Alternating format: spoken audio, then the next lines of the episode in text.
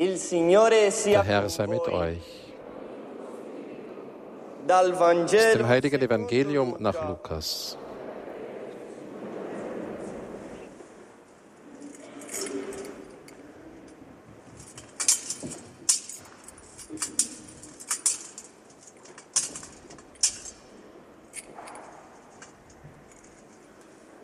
In quel tempo in jener Zeit erzählte Jesus dieses Gleichnis einigen, die von ihrer eigenen Gerechtigkeit überzeugt waren und die anderen verachteten.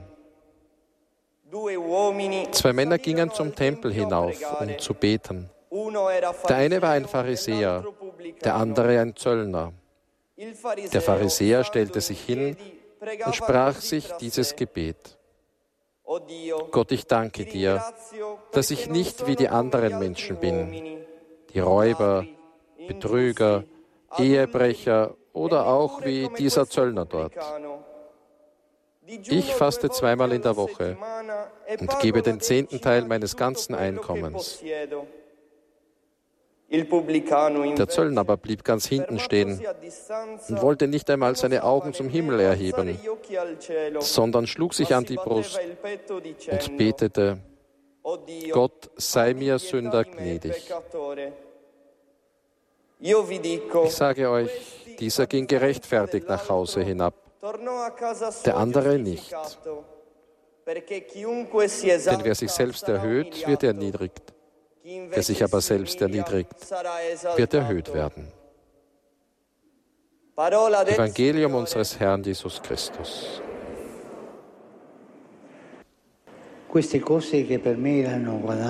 Doch was mir ein Gewinn war, das habe ich um Christi willen für Verlust gehalten. So sagt es der Apostel Paulus in der ersten Lesung, die wir gehört haben.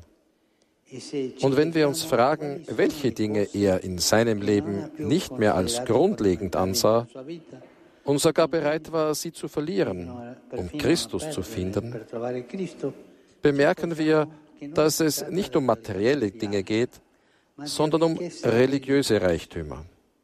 Genau dies. Er war ein frommer und eifriger Mann, ein ergebener und strenggläubiger Pharisäer. Und doch war dieses religiöse Gewand, das einen Verdienst, einen Vorzug, einen heiligen Reichtum darstellen konnte, in Wirklichkeit ein Hindernis. Und so sagt Paulus, ich halte dafür, dass alles Verlust ist, weil die Erkenntnis Christi Jesu meines Herrn alles überragt. Wer zu sehr von sich selbst und seiner eigenen religiösen Tüchtigkeit überzeugt ist,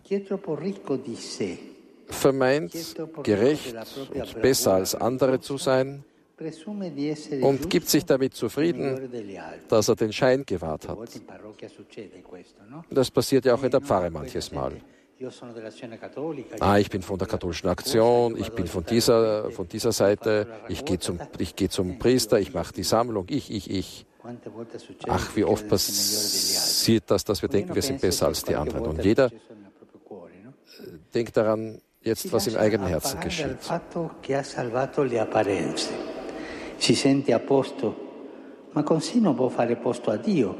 Er hat das Gefühl, dass es ihm gut geht. Aber auf diese Weise kann er keinen Platz für Gott schaffen, weil er kein Bedürfnis nach ihm verspürt. Die, die unter Anführungszeichen sauberen Katholiken, die sich gerecht fühlen, gut fühlen, weil sie zur Kirche gehen, weil sie in die Pfarre gehen. Und die meinen, dass sie gerecht sind. Ich habe nichts Spezielles an Bedürfnissen, der Herr hat mich ohnehin gerettet. Und dann passiert genau das, dass den Posten, den, den Platz von Gott ich selber in Anspruch nehme.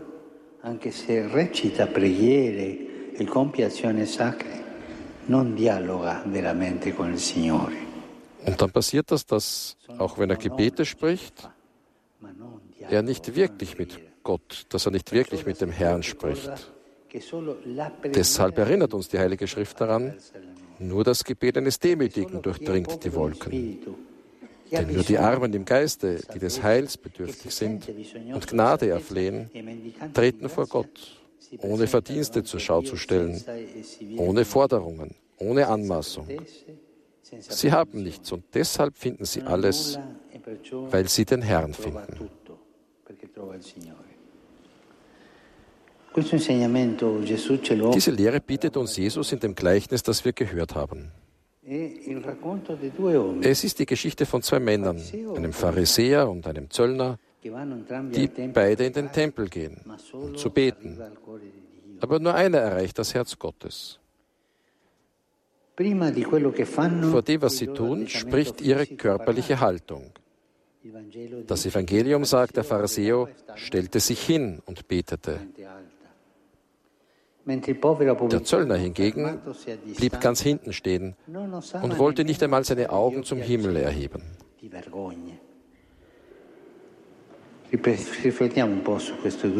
Lasst uns einen Moment über diese beiden Haltungen nun nachdenken. Der Pharisäer stellt sich hin. Er ist selbstbewusst, steht aufrecht und triumphierend wie jemand, der für seine Tüchtigkeit bewundert werden muss. In dieser Haltung betet er zu Gott, aber in Wirklichkeit feiert er sich selbst. Ich gehe in den Tempel, ich halte die Gebote ein, ich gebe Almosen. Formal ist sein Gebet untadelig, aber es geht immer um ich, ich. Formalmente la sua preghiera è ineccepibile. Äußerlich sieht man einen frommen und andächtigen Mann, aber anstatt sich Gott zu öffnen, indem er ihm die Wahrheit seines Herzens vorträgt, maskiert er in der Heuchelei seine Schwächen. Und auch wir machen auch eine Maske oft, eine Verkleidung aus unserem Leben. Er erwartet das Heil nicht als Geschenk des Herrn, sondern fordert es fast als Belohnung für seine Verdienste. Also ich habe alles gemacht, jetzt gib mir die Belohnung. Ohne zu zögern schreitet er auf den Altar Gottes zu, um seinen Platz in der ersten Reihe einzunehmen. Aber am Ende geht er zu weit und stellt sich vor Gott. Io.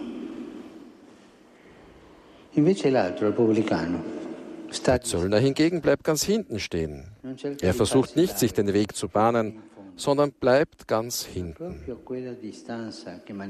Aber gerade jener Abstand, der seine Sündhaftigkeit im Verhältnis zur Heiligkeit Gottes zum Ausdruck bringt, ermöglicht es ihm, die Erfahrung der segensreichen und barmherzigen Umarmung des Vaters zu machen.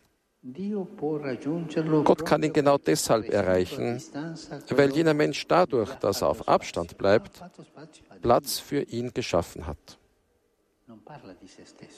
Er spricht nicht von sich selber.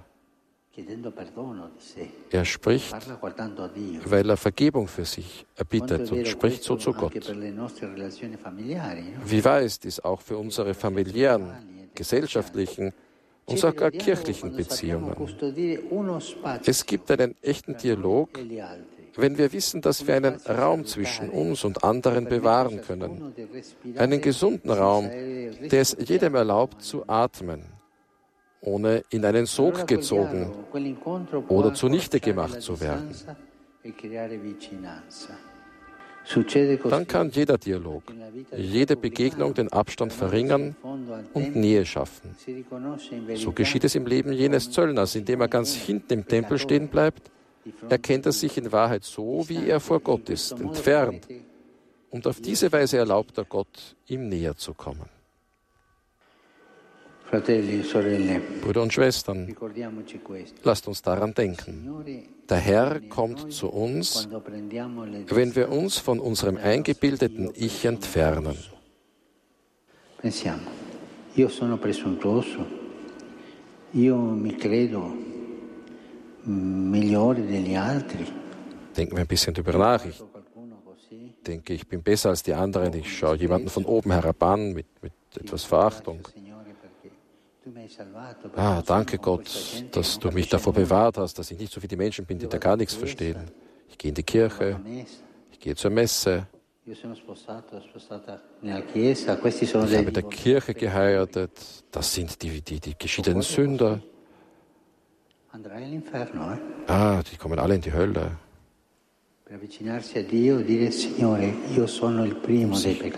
Gott anzunähern, ist das Erste, was ich sagen muss, ich bin der Erste von allen Sündern. Wenn ich nicht gefallen bin, dann, dann kann die, mich deine, deine Barmherzigkeit nicht bei der Hand nehmen. Das ist die Art, sich Gott anzunähern. Dank dir, Gott, bin ich am Leben. Dank dir, Gott, bin ich nicht zerstört in meinen Sünden.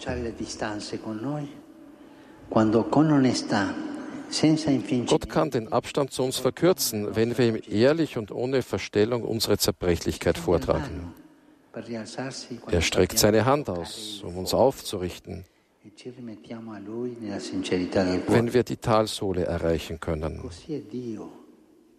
und wir uns ihm in der Aufrichtigkeit des Herzens hingeben. So ist Gott. Er wartet auf uns in der Talsohle. Denn in Jesus wollte er bis in die Talsohle gehen, den letzten Platz einnehmen und sich zum Diener aller machen. Er wartet in der Talsohle auf uns, weil er sich nicht scheut, in die Tiefen hinabzusteigen, die uns innewohnen, die Wunden unseres Fleisches zu berühren, sich unsere Armut, der Misserfolge des Lebens und der Fehler, die wir aus Schwäche oder Nachlässigkeit begehen, anzunehmen. Gott wartet dort auf uns. Er wartet auf uns vor allem im Sakrament der Beichte. Brüder und Schwestern, lasst uns heute eine Gewissenserforschung machen, denn der Pharisäer und der Zöllner wohnen beide in uns. Verstecken wir uns nicht hinter der Heuchelei des Scheins, sondern übergeben wir unsere Undurchsichtigkeit, unsere Fehler und unser Elend vertrauensvoll der Barmherzigkeit des Herrn. Wenn wir zur Beichte gehen, stellen wir uns nicht der Zöllner ganz hinten hin und erkennen den Abstand zwischen dem, was Gott für unser Leben erträumt hat, und dem, was wir jeden Tag wirklich sind.